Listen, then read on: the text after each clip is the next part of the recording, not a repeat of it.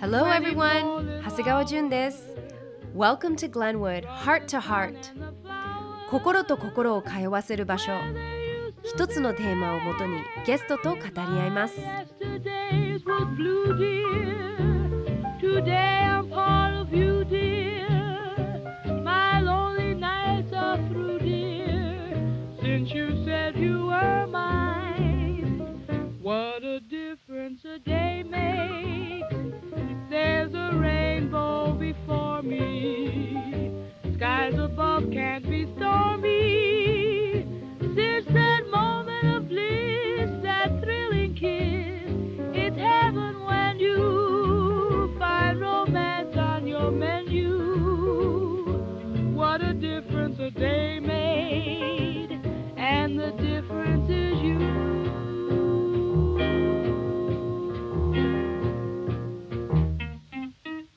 のテーマは Aging Gracefully 自分らしく素敵に年を重ねるためにはどうしたらいいか？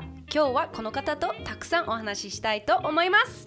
スタイリストのドド千春さんです。こんにちは。ドドチハルです。こんにちは。よろしくお願いします。ありがとうね。ちょっとドドチあ、はい。そうまずはちょっとドドチがさ、はい好きなレモングラスはい、今日はいただいてます。ねありがとうございます。乾杯。ちょっとゆっくり美味のんびり。お話ができたらいいなはい。まずちょっとうん徳島の話をしたいなって思ってるんだけど、はい。もう徳島生まれだよね徳島育ち。育ちそうです。18まで。そうなんです。超田舎で信号一つしかないみたいな町なんですけど。そうだから徳島空港から2時間ちょっとかかるんだけど海海沿いにある町で、まあ、海も山も両方あるんだけどうちは海が近いお家があって、うんうんそうあのサーフィンができる有名なスポットがあるうん。町で育ちました。でドドちゃんもサーフィンしてたんだよそうねそうなんです。してました。当時は。住んでる頃は。いくつから？1514とか、うん。なんかそういう中学校とかそういう感じから始め何きっかけ？えっとね弟が始めたの、へー弟が先に始めててまあ、うん。私弟のこととかも超バカにしてるくらいもうパシリのようにあの弟のことをだったんだけど、うん。初めて彼が彼のことをが気になったっていうか、やってることが気になって、それでやらせてもらったかな板借りてえじゃあもう見たんだ彼がサーフィンしてる姿を。そうなの見たの。しかもそう思い出しみたあのねおじいちゃんとうん。弟と私だけの3人でハワイに行ったの。何それ。わかんない。なんかおじいちゃんが旅行が大好きな人で。うん。であのー弟がサーフィンするところを見たのよ、そこで、うんうん。であ結構なんかいけてるって思って、うんうんそれから帰って始めたのかな多分私、へそうそれが14とか15でっていう。じゃあ何弟に教えてもらったの？いやでも悔しいから、うん。あそれはしれっと行く感じ。じゃあ友達にそうだね。なお友達っていうかもう流れでもう海に行けばとりあえずサーフィンする友達ができてうん。っていう感じかな、うん。でショートロング？ショートです。それはショーなんでショート？ショートしかない身近にそういうショートボードしてる人しかいない。まあ弟もそうだしあと女の子だし体がそんなに華奢だから、うん。ロングボードを抱えることの方が大変な今でもそうだけど、うん確かに重いもんね。ロングをこう抱えて海までビーチまで歩くっていうことの方が難しいっておだから今も多分ロングの方が波に乗っちゃえば楽なんだけど行くのがうんいや車にも積めないしロングは。あそっかそっか。上のあの屋根に積まなきゃいけないから、そのお家からそのサーフスポットまで距離どれぐらいあったの？えっとねくるあのその一番ビーチで、あの波がしょっちゅうあるところは10分とか15分かかるんだけど。車で？そう、うん。でもねそのレジェンドがいて あの千葉公平さんっていうおじさまがいるんだけど、彼のシェイプルームがお家の三軒隣だったのね。へえでそこそのそういう出会いもあって、うん。お家に帰ると千葉公平さんがその生見っていう場所まで連れてってくれるっていうそのルーティンがあでも知り合いだったんだ。知り合いになったの。なったんだ。そう。すごい。えプロサーファー？プロサーファーで、まあ、今はレジェンドでシェイパーなんだけどそう彼の出会いがなかったら私は今もスタイリストにもなってないしそうなの。何？ちょっと待ってなんで？なんで？なんで？れがすごいごめんどんどん出てくるんだけどあのそういうレジェンドだからサーファー、サーフィン雑誌サーフィンライフとかそういうサーフィン雑誌がある本にもすごいしょっちゅう載ってる人で編集の方と結婚をしたのねその人。は。でその編集の方は東京出身の方で、その人がそのマガジンハウスの「銀座」っていう雑誌をやってる人と知り合いだったりとかして、うん。でスタイリストになりたいって私が当時言ってたら紹介してくれたの、銀座。すごすごい。だから田舎でここうやってここまで来れてることが今でもたまに不思議になることがあるんだけど、しかも銀座ってなんかそうちょっとね。そうハイブランドとかのストーリーがある雑誌だからそういうこうコアな。そうなのそうなの。そうなの。だからサーフィンやってなかったらただこういう業界も憧れで終わってたかもしれない。って今でもたまに思う。すごいね、うん。でもその憧れはどこから始まったの？洋服いつからす中学校ぐらいそのサーフィンやってる時からもう服も大好きでこそう。間だそう大好きだったんだけど、まあ、もちろん親とかにも理解してもらえないし、うんうんうん。でもその時にはスタイリストっていう仕事あることも知ってたの、ね CUTiE。私なんて絶対わからなかったと思う。なんか服ってこうショップ店員さんやるとかあとはデザイン洋服のデザイナーさんになるとか,、うんなんかしか思いつかないんだけど、なんかね CUTiE っていう雑誌が宝島社から出てる雑誌があって、うん。うんソニア・パークさんが出てたの。ソニア・パークさんのなんかコラムページとかがあって彼女のライフスタイルが見えるなんかポラで撮ったやつを貼ってるとかだからそういうコラムがあってだからソニアさんがいなかったらあそういう提案にもなってなかったと思う。ーすごい。すごいのそう。まずわかんないからさ、うん。スタイリングスタイリストっ。ていう職業洋服をスタイリングする、うんうんうん。うん職業ってうね、ん、本当ソニア。さんなんだ。ソニアすさごい。えんがきっかけかなそういうえ会っ提てそれを言ったことある？ないし今会うことがないの。あじゃあ会ったことがない？なんかね道でシャってすれ違うとか車で運転されてるところを見たりはするんだけど立ち止まってこうやってあうん。喋、りかける機会もなくてない。そう。そうなの。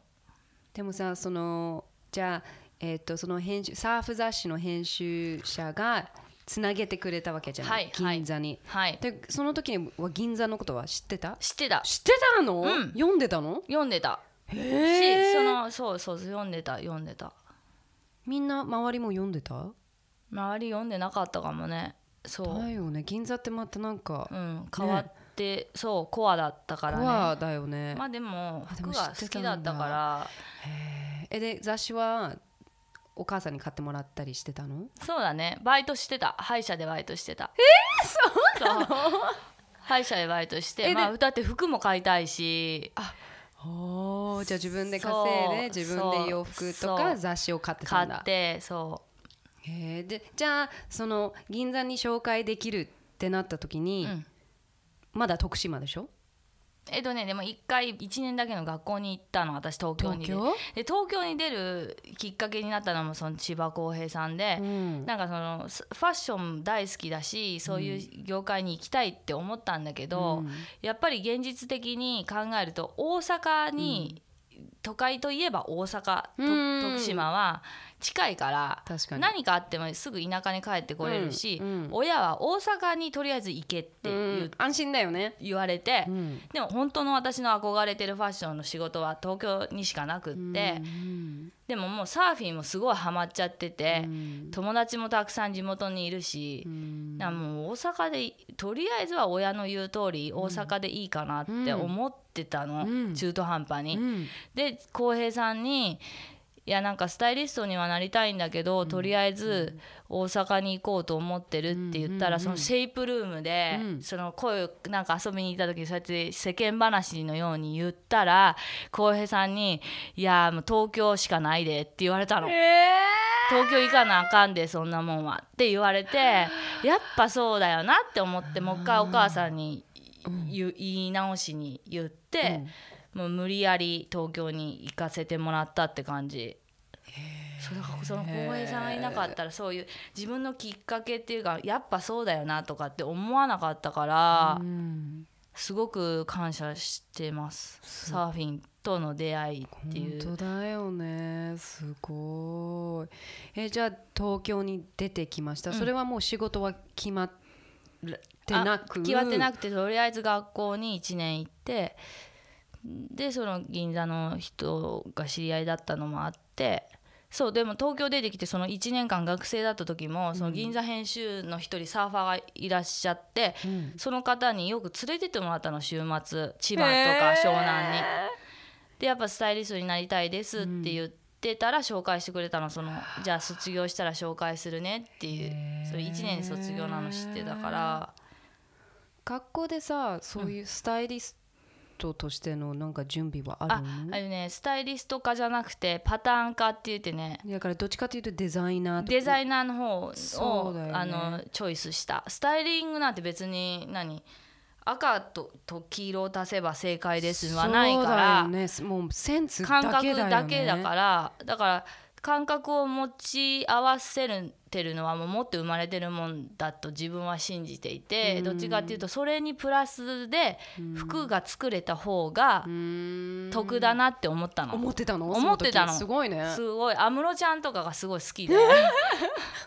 えなんで関係あるの？それ。いや安室ちゃんとかさ衣装作んなきゃいけないじゃんああいう人たちって。なるほどね。確かに。でもやったけどもう本当に嫌いでそういうのが パターンとか引くのが。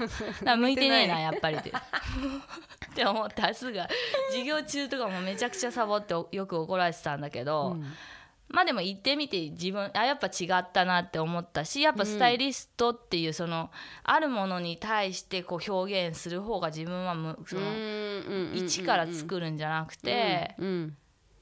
もっとイメージっぽい感じでし仕事したいなと思ったから、こう再確認にもなったんだけど、そういうクラスに行って、スタイリスト科には行ってない。だから、うん。とりあえずあ私学校に行ったのは、なんか親を説得するため、そううんなんか東京に出る理由をそのちょっとあん業界にすぐ入るのは親に説得ができなかった。しかも親に説得をしたのは大学よ4年の大学に出たいからって言って初め嘘ついて。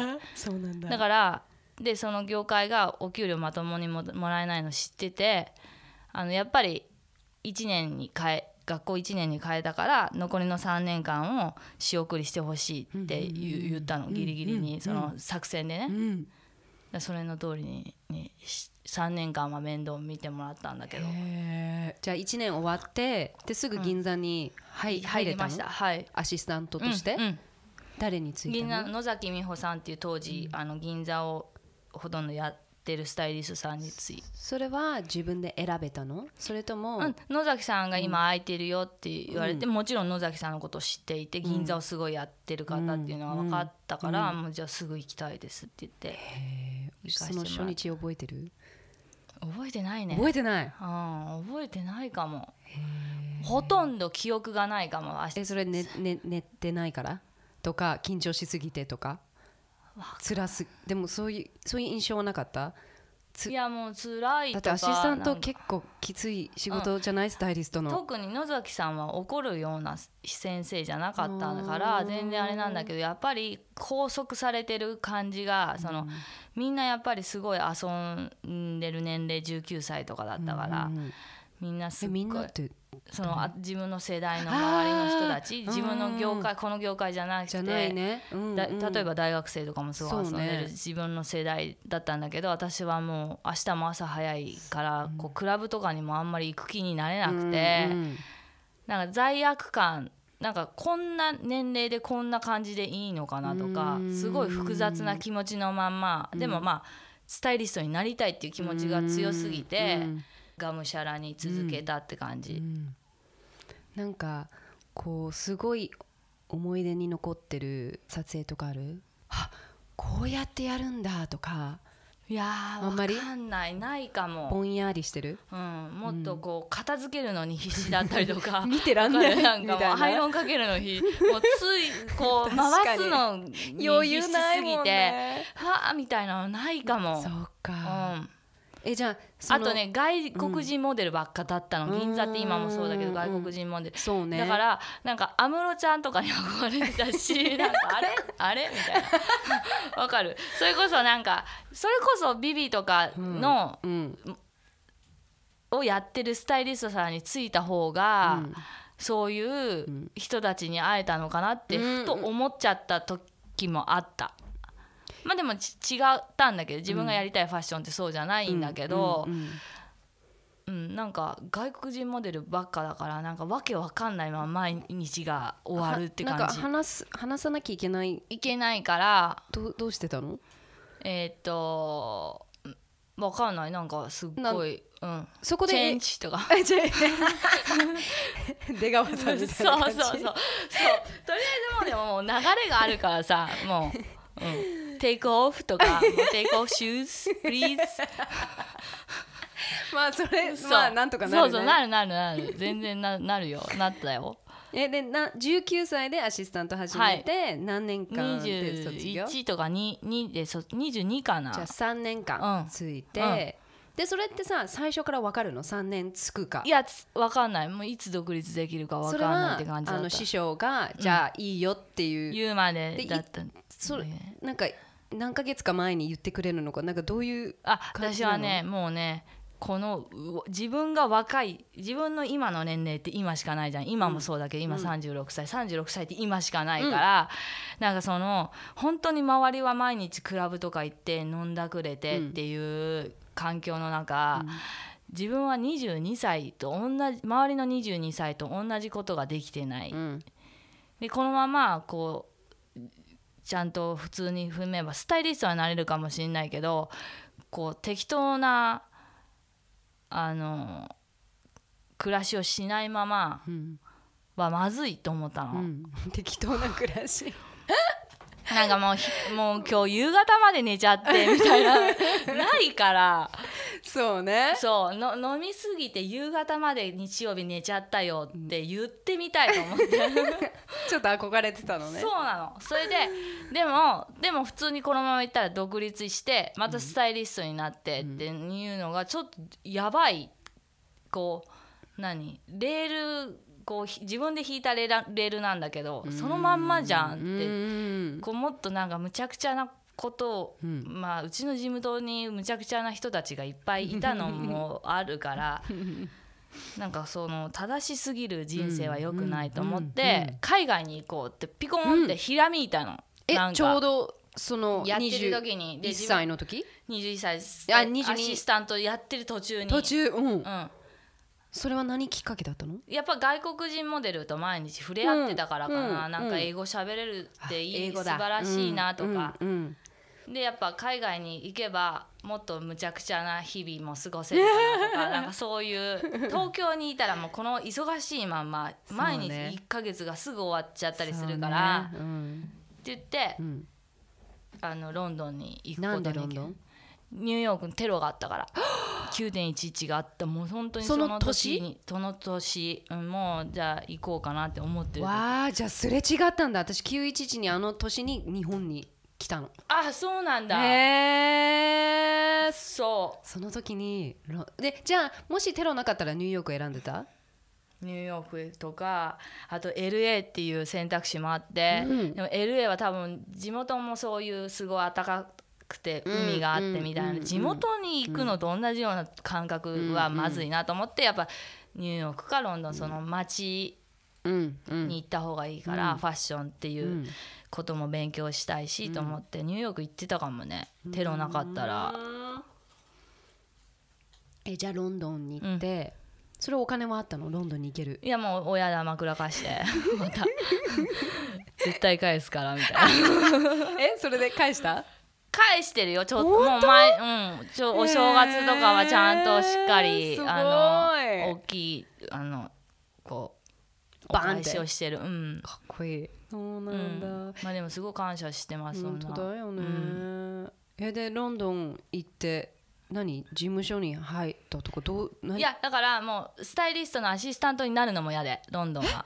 だまだアシスタント卒業してないのに東京。東京はさせてもらったのそれで師匠に言ってあ言ったんだ。そう。えあの私、うん。独立したら海外に住みたいと思ってるんですって師匠に話してみた時があったの、うん。そしたら師匠すごい「あじゃあもう来月ぐらいで卒業にしよっか」って言ってくれたの。でもすごい今でも感謝しそういうなんか大人の対応っていうか大人の人って。困るじゃんねだってそんなそうだよ。そしたらねすぐ見つかったの。うん新しい次の子がうん。今でもその子とも仲いいんだけど。そうそう。でもさ独立させてもらって。心の準備できてたの？その来月と言言われてもみたいな。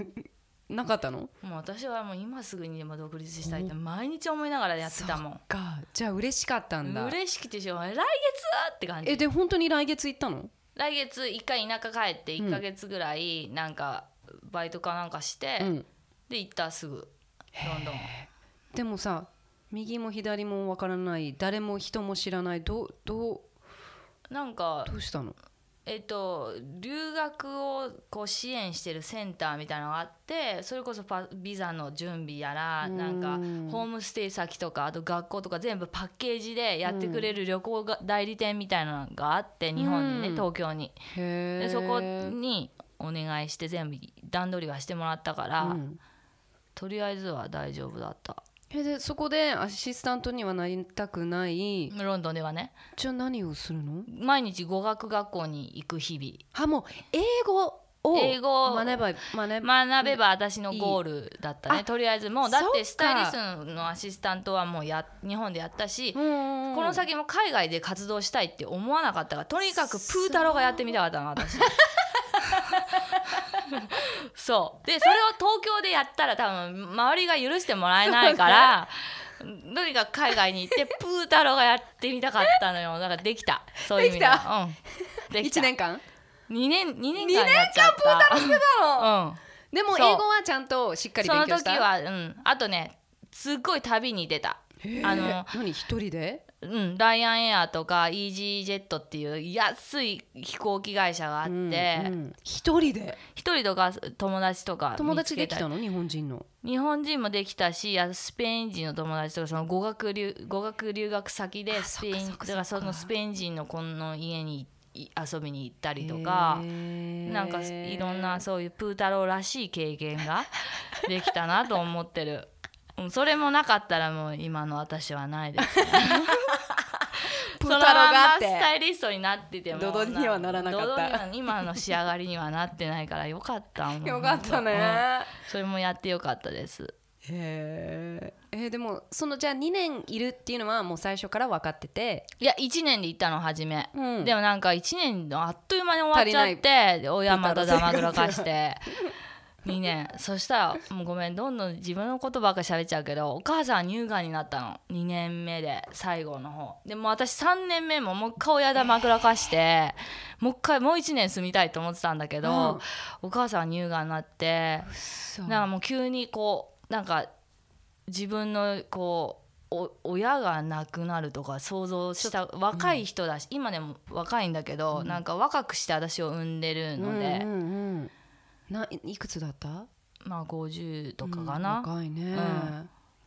そう。えでじゃあこう冷めたの？冷めたの。なんかもうふわふわして、うんやっぱふわふわしてじゃダメだと、しっかりしなきゃドド うん、ダメだもうプーそろそろやめなきゃダメだそう。そっかじゃあちょっとそこで目覚めてそう帰らなきゃ先祖様が教えてくれたのかも、もうそろそろ。うん。そろそろ帰ろうと思って、すぐ帰その2年うんでうん。帰った、でお母さんは大丈夫全然大丈夫。今も再発も一回もしてないし。素晴らしい。そへえ。でじゃあ帰って。う帰ってはい。でもうすぐスタイリストになりたいって銀座に営業に行うんってうん帰ってきました,、そっからなんかポンポンって感じで、うん。いい感じだったの。なんか。本当、うん。じゃあ、まあすぐにページもらえて。物撮りのページとかモデルカットなんてやらせてもらえないけど。あ物撮りから？そうすっごいちっちゃい物撮り何？から。カバン。カバンの特集とか靴の特集とかえそれっワンピーて何？物もそろ選ぶ？そろ、ス選ぶ。あじゃあ靴特集だからじゃあ靴を揃えてくださいって任せられるんだそう。そこは。で靴は靴でもテーマ立ててさフラットシューズとか、うんうんヒールのシューズとかなんか自分でこう、じゃあ1ページの中にうん。何？10個とか20個こう並んでどどどバランスその中でもバランスがあるから、すごい勉強になったし全然もうそれでまた忙しくなこうそれだけ物が大量にあるからコーディネートルームに、うんそこでこう一日寝ずに返却準備からいろいろ撮影準備とかあって。えそれさ靴とか並べのこう角度とかそういうのも自分でやるの？それがでもねカメラマンさんが物撮りカメラマンさんっているのよ。あじゃあもう集めるだけ。だけ。で彼がもう撮影してくれて。してみたいな、うんうん。へえ。でそれをどれぐらい続けたの？わかんない。覚えてない。1年一年。まあでもそれからちょいちょいモデルカット1カットだけの、デニムのブランドの1カットだけのタイアップとかくれ,、くれたお仕事をくれるようになってって感じかなそれを覚えてる？初めてのスタイリング覚えてる。それは覚えてる、ね、めちゃくちゃ緊張緊張して夜寝れなかった、撮影の前日は。でそのコーディネートとか何回も何回もこう。しないしないし T シャツにデニムだけ。その当時、うんでもなんかやっぱ撮る撮る撮る絵が写真が強い方がいいから、うん。撮影の前日はね、でもスタイリングに対してはあんまりこうか今でもそうだけど、ががスタイリングの学校に行くもんじゃないと思ってるし、うんなんか私スタイリング組むのめちゃくちゃ早いのね、あんまりこうねじらないから。あそう。悩んでる。悩んで悩んでやっぱりこうあれかなとかならないんだ。ないね。じゃあ結構勘で。うん。うーん。すごい。うんへえそうどのタイミングかちょっと覚えて私グラをやってた時なのか、どっかの雑誌で、うん。なんかドドちゃんのあのこうスなんかスナップのページがあったの、はい。で多分いろんなスタイリストだったり PR の方だったり、なんかお店の店員とかわかんないよ、うんうんうん多分そういうようなページで、うん。なんかみんなのこう、うん。私服うんうんうんのやつを見たの。うんう、んでなんか革ジャンうん。そういうの覚えてる？覚えてない？革なんかかっこいい革ジャンを着て、うん。ちょっとスタイリングあんまり覚えてないんだけど革ジャンは覚えてるの、うん。でその当時も私革ジャンとかなんかちょっとパンチの効いた、こうちょっとロックな感じ、まあ流行ってたし、好きで、わなんかすっごい好みって思ってたんだけど、で多分その時私スタイリストとか指名したりとかまだできてない自分なのかな、うん。わかんないけどでもやっぱりドドちゃんはこうモード系の雑誌でなんか、私はやっぱギャル雑誌だから、こう違うんだよね、うんギャル雑誌のスタッフとモード系のザ、うん。スタッフはあんまりうん。混じらないし、うんうんうん。結構同じね業界でそうもねやっぱりなんかモード系とかそういう防具だったりや手の届かないなんか夢を見るようなかっこいい人たちだからなんかそうそうそうそうでもいなんか仕事できないんだろうなとかってなんとなくね、うん。なんとなくん。覚えうん思ってるのをちょっと覚えていて、でもまあ何年か経って一回フラウかな、うんうんうんでそのドドちゃんとあの一緒に仕事できるチャンスが来て、でもあ普ちょっと違通だったねうかもって思ったの。うんうんうんうんねそうだよね。そう。うんうん。あうーん。って感じで思ってたのね。うんうん。まあ OK って感じ。でうんうん。まだ何年か何年か経って、ごめんねぶっちゃけて。いや全然いい。いや だってだって別にそこでちょっといやすごいいいってなったらだって指名かかるからそうね。んなもんわかるよ。ちょっと違ったんだなあれみたいな。いやでもしかもテーマがなんかそんな決まってたよね。なんかパーティーだったの、うん。多分。うん、パーティー。でちょっとブリッとさせなきゃいけなかったの。う。ん。ちょっとね、うん。そうそうそう。なんかクラッカーを鳴らしてそうそうそうそう。ポップだ。キャピーみたいな。うポップだった。そういうような撮影だったんだよね。う。ん。でまあ何年か経ちでまあハニーを全然だから割と最近だよね。だからそ3年前くらいかな。2年ぐらい前。二年。あたった2年前、うんにそのハニーをあの毎月あ毎月じゃないか。まあえっとカバーをやらせてもらっていてあのこう見てたの。その雑誌を開いて、でドドまあドドちゃんのページまず分かる前にすごいかっこいいページがあってもうもうしっくりもうもうもうもう私の世界観女性像ももうぴったりのものがあってまあすぐに見るよね。誰が関わってカメラマン誰とかスタイリスト。でドドちゃんだったの。へえって思って、もうすぐ後藤さん私のマネージャーに電話して、後藤さんはドドちゃんとよく仕事してるの知ってるから「ねえねえねえねえ後藤さんこのハニーのこのページ知ってる?」とか言って「これってドドちゃんの色？それともなんかテーマの色?」って聞いたら「いやいやいやこれめちゃくちゃドドちゃんだよ」って言われて。あそうやって言ってくれたんだそうなのそうなの。へええもっとさとゴテゴテななんかロックな感じじゃない？ライダースだからずりすぎ。ライダースそう！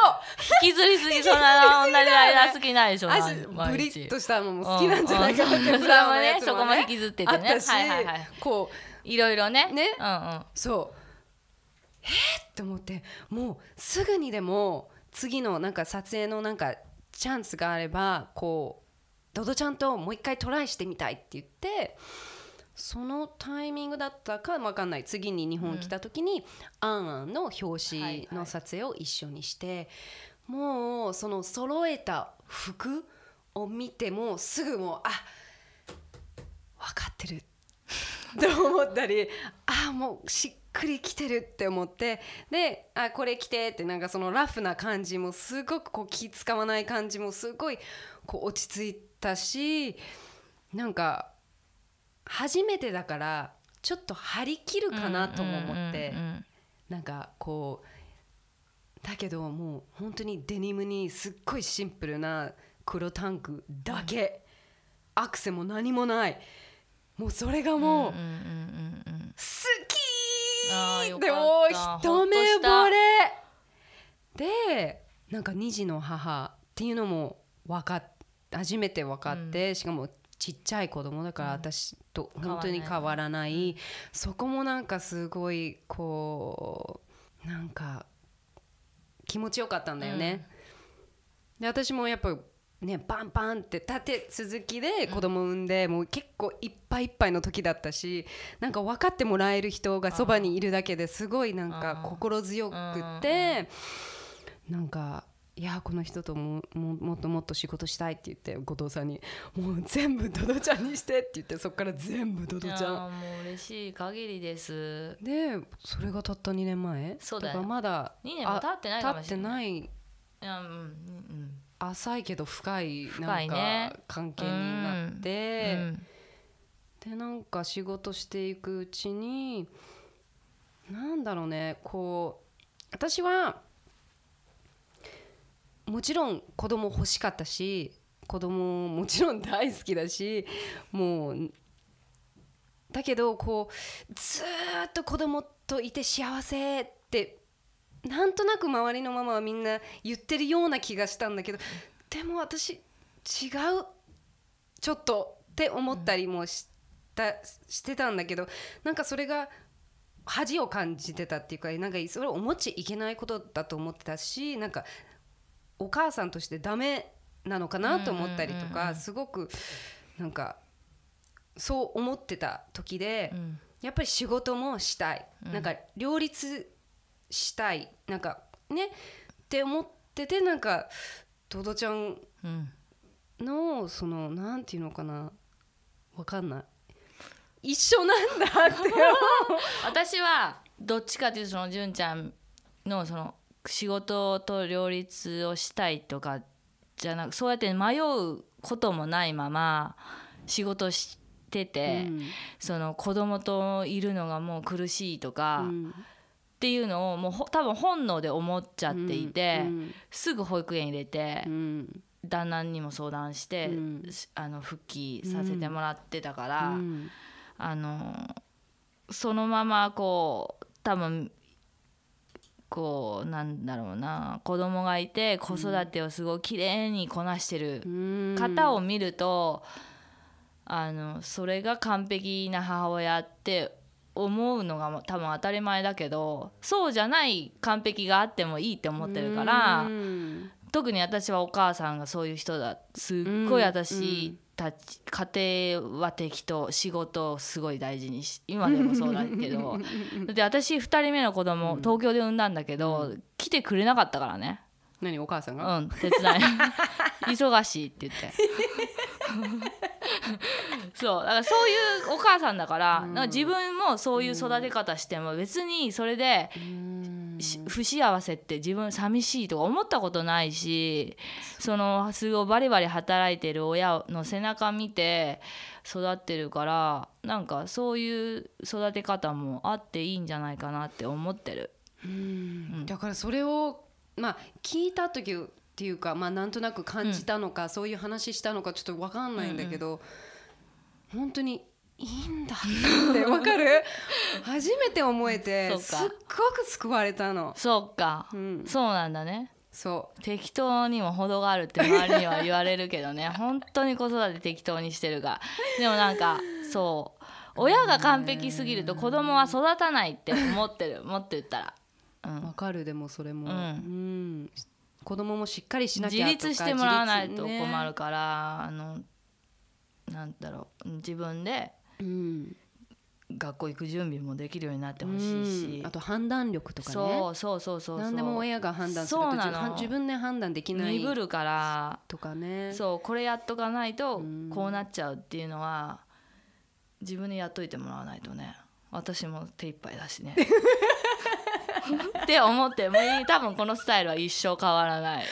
すごい。でもそれをなんかとことんなんなんかその悪いって思わなくそれが気持ちいい。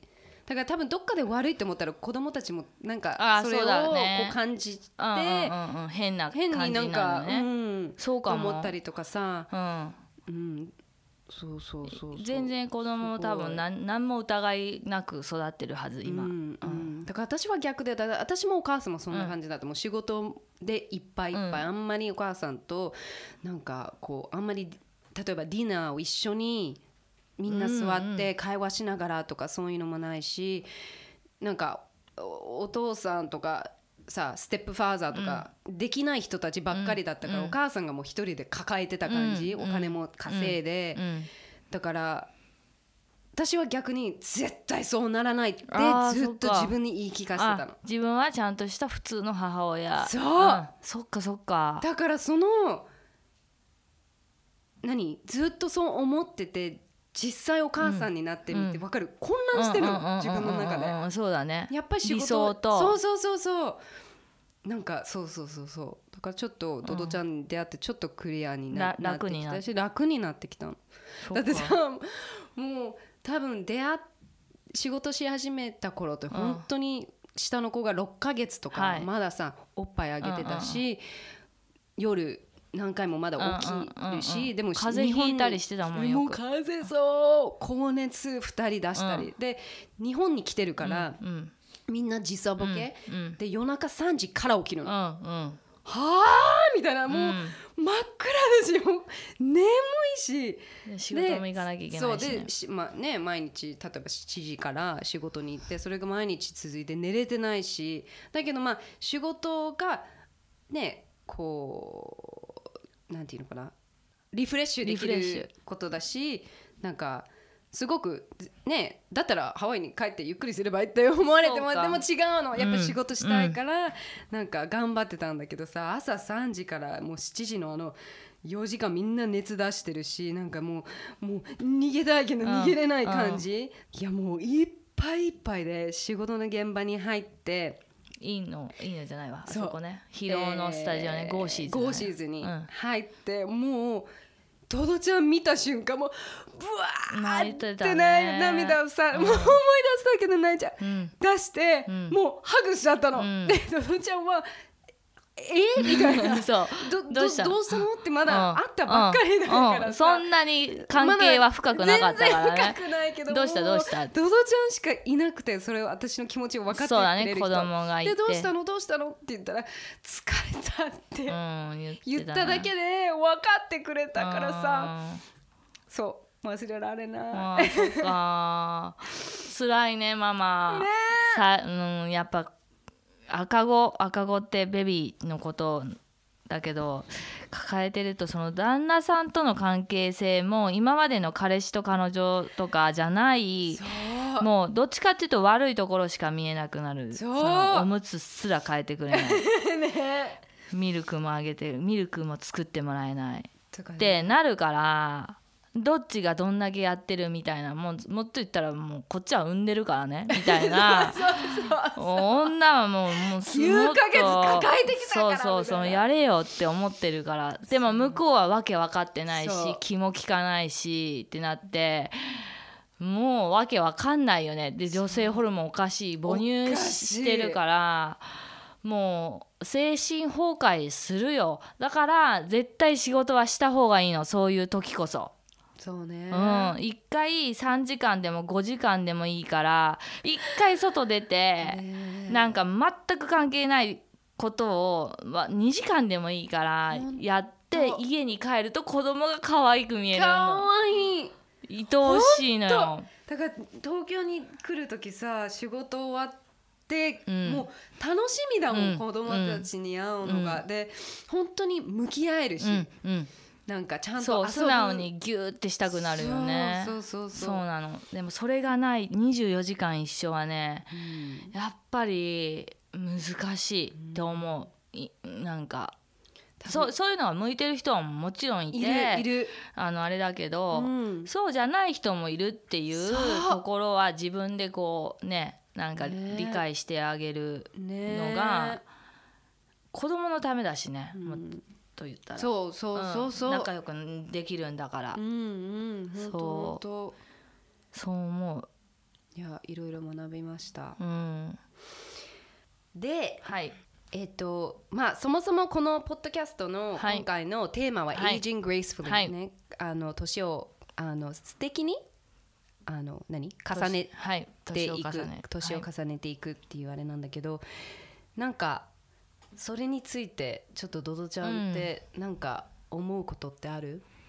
考える、考えないようにしてたりする。う、うん。ん、怖い。年取るの私。怖いんうだ、ん。なんで？いやだって白髪とか生えてきてすっごいショックだったの覚えてるし、いついくつでそれ30歳かな。から30だ。子供産んだ年で白髪が1本ピコンってうん。すっごいショックでうん。3日ぐらいもう落ち込んでたりとかしたから。そんなに早くスタートすると思わなかった、うん、うん。うん、だからマインドと体がつい今でもそうだけど若い自分の考え方は割と若うん。いかな、うん。子供っぽいかも。うん。でも体は結構年取っていくから、うんなんかこう逃げたくなるような気持ち、うんうん子育てもよく逃げるんだけど。そうそれと一緒？そうだからどそこをどう年を重ねるかそういう意味では、うん。いい感じでこう見,、見見見ないで済むところは見見ないで、うん。でも私デニムパンツが大好きだから、そのお尻だけはちゃんと鍛えようって思うの、うん。そこだけかな、もうお尻がお尻があればもう大丈夫かな。プリンとしてれば。うん。お尻が上がってれば、うん。とりあえずは生きていけるかなと で何してるの？え？その行ってるよジムとか。で言うの？トレーナーに、うん。ケツでお願いします そう。そうパーソナルトレーナー何人かこう変えて今まであれあれだけど、全員同じメニューっていうかうんポイントは お尻お尻をが上にあるっていう風なそれだけ？だけでいいと思ってる。他な何にも、まあもちろん上半身とかも鍛えるけど、うん。一番のポイントはお尻うん、を鍛える。えじゃあ一番最初にそのうわ年取ってきたというか年取ったなって思ったのがその白髪その白髪と30その30で産んだの子供をだから年のせいなのか出産のせいなのかが分かんない、両方今でもそのそ両方が来ちゃったから、うん。できればそのそこが順序立ててあればよかったんだけど、どっちのせいにしていいか分かんないまま今もいるって感じ、うんうんうんうん髪の毛とかのあ質と感も変わるあと何し変わった？髪の毛でしょ、うん。髪の毛がもうほんとすごい変わって。え白髪だけじゃなくて？白髪だけじゃなくてチリチリになっちゃったりとか、抜けたりとかしたのと、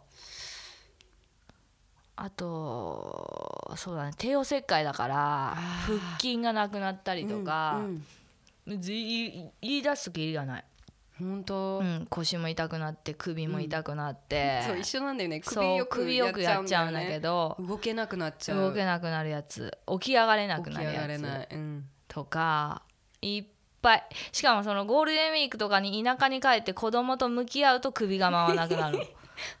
それからストレス性のやつって言われるんですけど。あとさ顎が顎が開かなくなっちゃうそう。だからストレスになると関節にくるみたいなタイプの人間みたいで そのそうストレスでひか、ね、肌が荒れちゃったりとかいるじゃん,、うんうんうん。私は多分関節系に来ちゃうんですよ。だから口が開かなくなったこともあるし首が腰もよくあるし、そっち系だから、まあ、気をつけてるね。枕変えたりとか、そうね。まあ、寝方も変えたりとか、まあ、たまにそういう整体も行って。うんうんはすごいもう気をつけざるを得ないもんねそれは、うんうんうん。だからもう気をつけるところは気をつけてあと鍛えるそのビューティーっていう意味ではお尻ビューティーを目指してるって感じうん お尻ね。うん。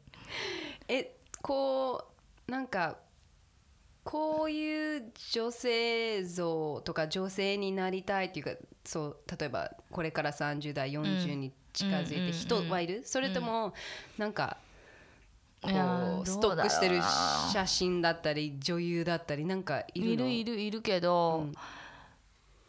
この人ってピンポイントはないかな。なんかジェーン・バーキンの写真とか見るの好きだけど、でもどうしてもみこうドキドキするのは若い時のジェーン・バーキンだからね。あうん。あ そっか。そうなの、だからうん。あんまり年を取った人を見て、うわーまあ海外に行くといっぱいいるけどね、すごいフランスとかニューヨークとか行くと、真っ白の白髪を染めてないで真っ白で赤リップのイタリア人のおばさんとか、それすっごい明るくて。イタリアなまりの英語ですごい喋りかけてきてくれる人とか見ると、あこんな女性になりたいなとは思う、思う。思うすごい、明るくいることがいいかなおばさんになればなるほど、もうちょっとねちっこくなっちゃうし、愚痴っぽくなっちゃうから、そうじゃない前向きでいたいなって思う。そうねん。そうね。うん。えどうなんかでも変わってきた自分のこうそれこそスタイリングとかさ洋服、うんそれこそだから純ちゃんがさっき言ってくれたその、何？フラウであった時は多分、自分の何かっていうよりは編集さんが喜んでくれることうん。に合わせていくことの方が自分が仕事がもらえる方法だったりとかね、このあこの先生きていける術だと思ってたから、うんその人から言われたことに合わせることの方が正しいと思ってたんだけど、へえドドちゃんもそういう時あったんだ。あるある。へえんかあんまりこういい意味で言ってるんだよ、うんうん。合わせないイメージ合わせられないからね。そうだから合わせられないっていうのに気づいたわけあ次。ーうん。いつ頃？わかんない。いつだ気ろう？づいたら？気づいたら、まあ、合わせなくていいやとか、うん。合わせない方が自分らしくうん生きていけるって思ったから、うんまあ、流れでそうなっちゃったのか、だからいい感じでそのハニーを見てくれたのが、うん。あのそうん。そういうふうにおもう完全思ってる時。時。うんうんうん。だからデニム特集だったんだけどあのテーマはじゃあ裸にデニムっていうテーマにさせてくださいって ヘアのたくさんに言ってまたお前そんな手抜きスタイリストって言われたんだけどそうでもなんかもうそれそういうスタイルでいこうって、もうここね20代後半ぐらいからは思ってるかな、うんうん手抜きスタイリストって言われても。いいね。うん、だ自分の服がそうだから、うん。なんかそんななんかね T シャツの上にブローチとスカーフとってやんないから、うん。ね無理したってしょうがないって思ってるかも、もうドンピシャ大好き もう持ってるものと結構かぶったりとかね、うん。ほん。とね。ね好きなもの一緒だよね、そう。まあでもそうだね。年ね。取るは取るほどそのシンプルな服がうん。似合っていられる人でいたい、えじゃあ自分のちょっとあんまり考えないようにしてるって言ってるけど、自分の40代ってうん。なんかある、こういう今なんかこれか36でしょ。なみたいなもうすまああと4年。なんか40代はこういう感じでいきたいなみたいな。か今と変わらず、変わらずいたいかも40代。うん。もう50代はもっとスローライフうん。にしたいし、あの本当その子供もいなくなって、うん。すごい物のない家、リビングルームに住みたいとかあるけど、40代はもうちょっとバリバリ仕事してたい、うん。い今。まあ流れでね環境は変わるかもしれないけど、うん。自分のスタイルは変わると思う？絶対変わんないと思う。うん、このままシンプルなうん。だからもう感じ、デニムパンツだけお願いだから履かせて神様って思ってる。そう40代も50代も、うん50代も履いてたい。デニムは履いていたいかも、だって他に履くもんが見当たらないんだもん。ねデニム以外今履くことってある？スラックスとかあとちょっとドレスアップしたい時とか、うんスラックスにジャケット。か着る？着ないのよ。あんまり見たことないかも、うんそういえば。で結婚式とかあると着るんだけども、うん。ぎこちしなくて、わかる。そうだからもうさすがに入学式があるんだけどなんか着物着ようと思って着物にした、うん、ドレス着たくないから、うんワンピース。なんで？なんで？似合ってないって思っちゃうのかも。それっフィてットしてない体？それともママインド？インド。マインド。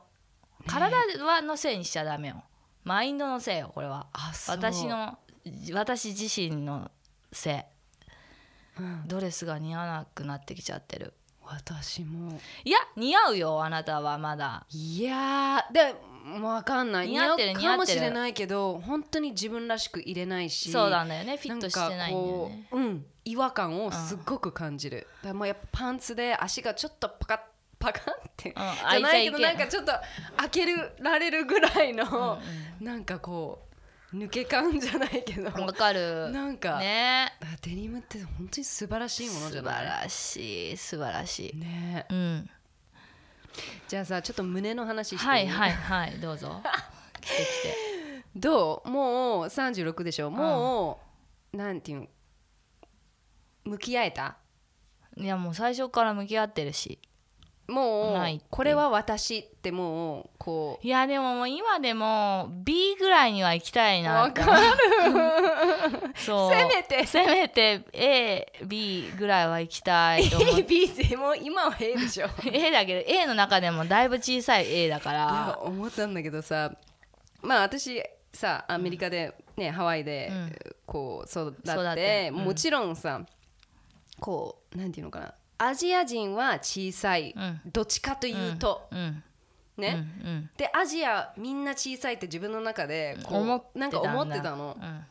まあもちろんねバインボ人によってね。ニーボの人もいうん。もちろんいるの分かってるけど、大体大体ね。この間さ、うん。温泉行ったうじゃん、ん。うん。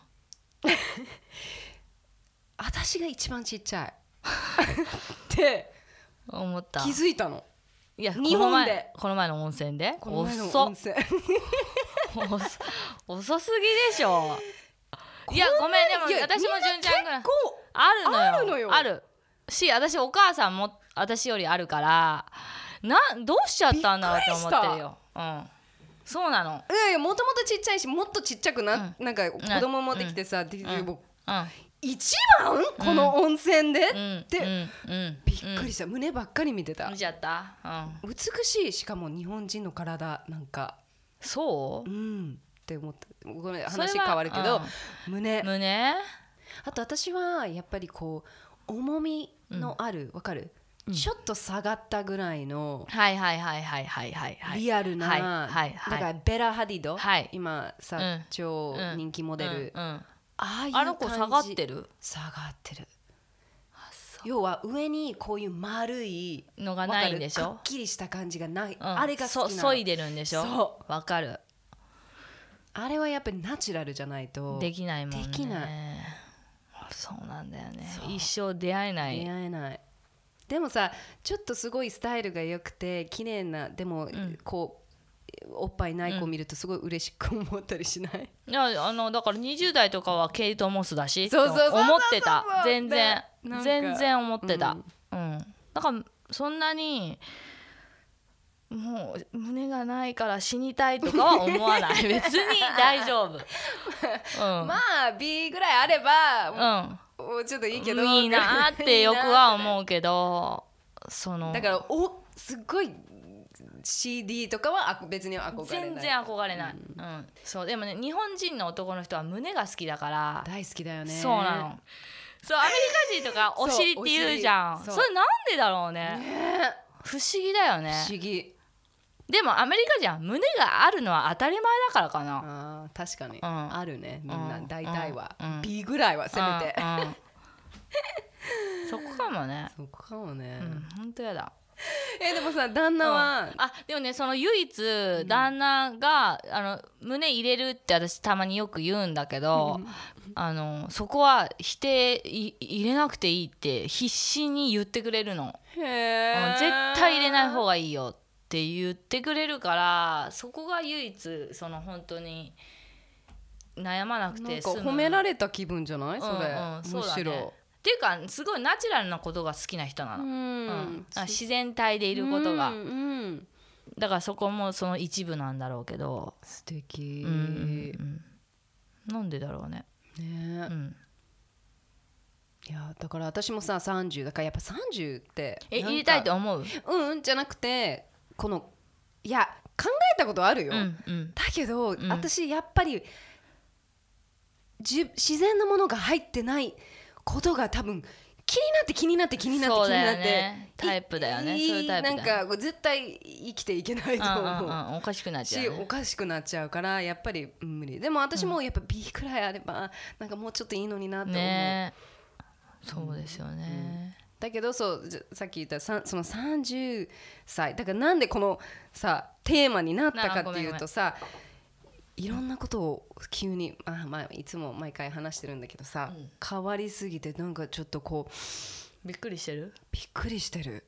急にだもん。どこが、まずほうれい線の深さ。うん。なんか消えないそのクイって、うん。あとなんか下がって？るほんの少しこう下がってる。うん。あと顎うん。が四角くなってきてる、うん。あと何？こっち上半身だっけ、うん。上半身がどんどん痩せて、うんまあ、こっちは逆に、うん。ヒップはうん。昔だってすっごいガリガリだったから、うんうん。ヒップはいい感じにあ丸あくなってきたの。だけどなんか骨っぽい、うんうんうんこの胸胸元あたり、うんうんうんカリッとしちゃうよね。カリッとしてる感じ、うん。あとやっぱり顔もどんどん痩せてきたしなんかもうちょっとだって私はもうちっちゃい時から大人になりたい大人になりたいって思っなんで？たしさ。そういうカルチャーなのかな？日本でも混ぜてるるじゃんアメリカの子って、うんやっぱりそれもあるかもしれない、うん。みんな混ぜてるし、うん。大人に早くなりたいっていう、あるかもしれないね、カルチャー的に、うん。でも私も本当に特に。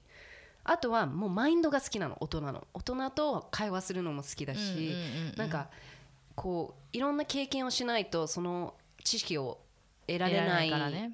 うん。ことになんかやっぱ憧れるし、はいなんかかっこいいの。だから30代、30代になるのがすごく楽しみだったし、なんか年を取ることとかあんまり怖いと思ったことないし、むしろ楽しみにしてた、うん。たところだがところが実際この違うこんなに早くいろいろ感じるとまず思わなかったし、あとショック受けてる自分にショック。ああそっか。ちっちゃいなと思ったあーそっか。自分が。そんなのなんか分かってたはずなのに。だしどうなんかそれじゃないじゃんってうんうん。思うような人うん。だったはず、だからなんかすごいじーっと鏡見たりとか、あれ？あれ？ってちょっとだけなんか怖くなったりとか、うんうんうんだからといってなんかやっぱり素敵に年を重ねていきたいし、うんなんか受け入れたい。こうクリアしていきたい、うん。それを。乗り越えたい。乗りそう乗り越えたいのボトックスとかじゃなくてじゃなくてマインドでこうどうにかできたらいいなって思う強くんんうんうんうんそうだよね。だからちょっと本当そうだよね。どうにか。どうにかどうにか。まとまらない。大丈夫っしょ？どうにかなるっしょ？もうなるしかないんだよね。なるよなるよ。大丈夫だよ。うん。うん。そうそうそう。うん分かった。じゃあちょっと最後に。ごめんね。うん。ドドちゃんが、はい。えっと25歳のうん。自分にもし今のねはいはいはい。36歳のドドちゃんがうん。アドバイスひとか一言なんか言えたら何言う？二十歳でもいいよ。どっちでも。なんかい言ってあげたい言葉。えー、ある？純ちゃん。ごめん思い浮かばないわ。だって二十歳でその海外に行きたいって思い出したのも21とかだし。なんかそれでそれ言ってよかったなって今も思ってて、ね。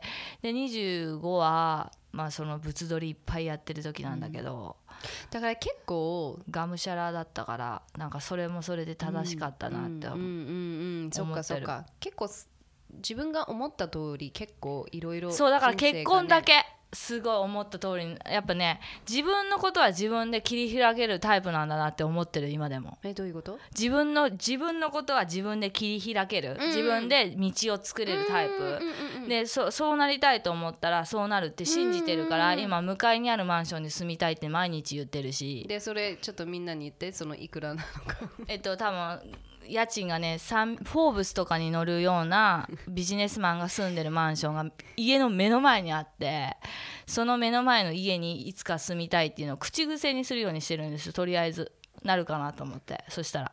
でいくらなの？月300万ぐらいの家賃。どうすんのっていう、まあ、でもそそこは考えないよ。とりあえず言う,、でも言うのはただだから。ねうんうん、とりあえずそうしないと始まらないと思ってるんで、うん。うん。そう自分のことに対しては自分で処理できるタイプ、うん。うん。でも結婚はだから27ぐらいで出会った今の旦那さんと結婚したいと思ったタイミングで彼はしてくれなかったの。27で出会って私すぐ結婚したかったの。27で。うんですぐ子供を産みたかったの本当は。うん。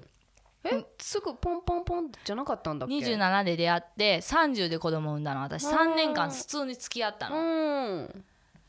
だからやっぱ対相手ってなると難しいんだなって今でも思ってる。それ目標よ。だから次子供が自分の思い通りにならないでしょ、きっと。思春期とかこういう大人になこういう子供こういう青春時代を過ごしてほしいっていろいろイメージはあるけどそのそれ通りになんなかった時にどうしようかなって思ってるけど過去の自分は結構なんかそれでよかったんじゃない？って思ってる。私もそうかも。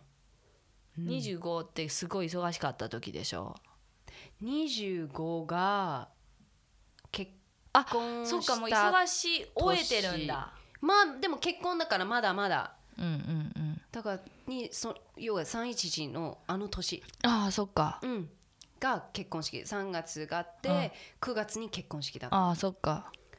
でそうそうそうそうそう。まだガンガン仕事してたし、うん。20まあ、26で子うん。供、だから妊娠して子供を産んだけどね、うん。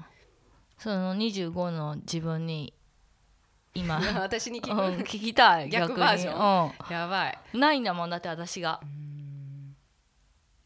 あるあるあるある。20代全部私の方向性、うん。20代の方向性は、うん。人に好かれることがメ私インプライオリティだったの。うんうんうんうんうん。人を喜ばせること、あのなんか OK なんかみんながハッピーならいいみたいな、だから自分の色とか、自分のこう本当こう思ってるのにって言えなかったの、ずっと。うん。だからそれかな？なんかもうこうもうちょっと自分の意思をうん。ちゃんとこう持ってうん。言えるのになる、うんうん。ももっとなんか信じて、はいはいそれが正しいと信じて、なんかとかそういう感じかな、うん。うんうんいいね思いついたね。ちょっと思いついた。それで思いつつかない。でも私もそのわそれってでも若い頃ゆえの問題だよね。みんなそううんは仕事をしてることが、たなんかこう素晴らしくて、自分の意見をどこまでい言うまあ私は割と言えちゃう編集の人にもこれちょっとダサいですとか 結構はっきり言えね言えちゃうタイプだったけどそれでもやっぱりなんか気に入られることの方が優先だったかもな。うんうんうんみんなそうなんだうねん。だから今のやっぱり30代ってやっぱ心地いい？いい。うん。ね。心地いいけど、そのだから結婚しといてよかったでももう心地よすぎてずっとシングルだったかもしんないもう何シングルライフが？うん、30代が楽しすぎて。結婚してとか子供ができてなかったら、すんごい後延ばしにして気づいたら40歳とかになってたと思う、うんだからすごい苦しかったけどう、ん。なんか無理やりにでも子供子育てして今やっと落ち着いてう、んなんかやっといてよかったなって感うじ、ん。うん。素晴らしい。うん、トドちゃん今日はありがとうこちらこそありがとうざございました。大丈夫かな？聞いてねくださってる方が楽しんでいただけ 何急になんか。どうしようどうしよう。自分のことばっかりし話しちゃって大丈夫かな？いやいやだってドドちゃんがゲストでそういうそっかそっか。そういうそうだよ。そっか。うん。ね。すっごく面白かったよ。え？聞いてて。本当ですかドドちゃんライフドドちゃんのストーリー人生、ね私の人生もちょっとねこれからも頑張るんで皆さん。あじゃあちょっと待って。あのドドちゃんのことをさ、はい。もうちょっとこう知りたいとかこう気になるどこで見れる？えースタイリストアンダーバードドチハル。それがインスタグラム。インスタグラム。で、えーウェブはオンラインはドドチハル .com でぜひ皆さん私のこれからの生き様をあの生き様をね見ていただける。テレ始めた。そうだよね。ごめんなさい始めてくれ話閉めるやばいやばい。ありがとうちゃんありがとうございました。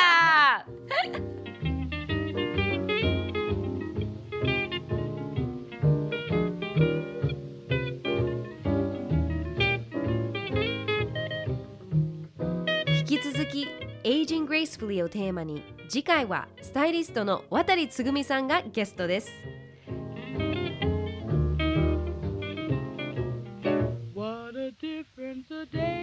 このポッドキャストへの質問や感想はグレンウッドアットポッドキャスト .co.jp に送ってください。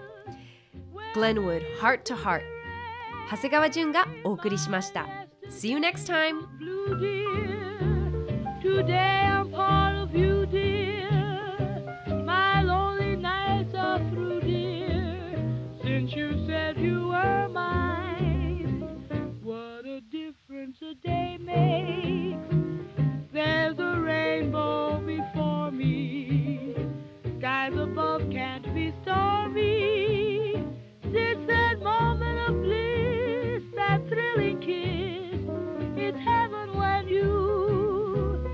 find romance on your menu. What a difference a day made, and the difference is you.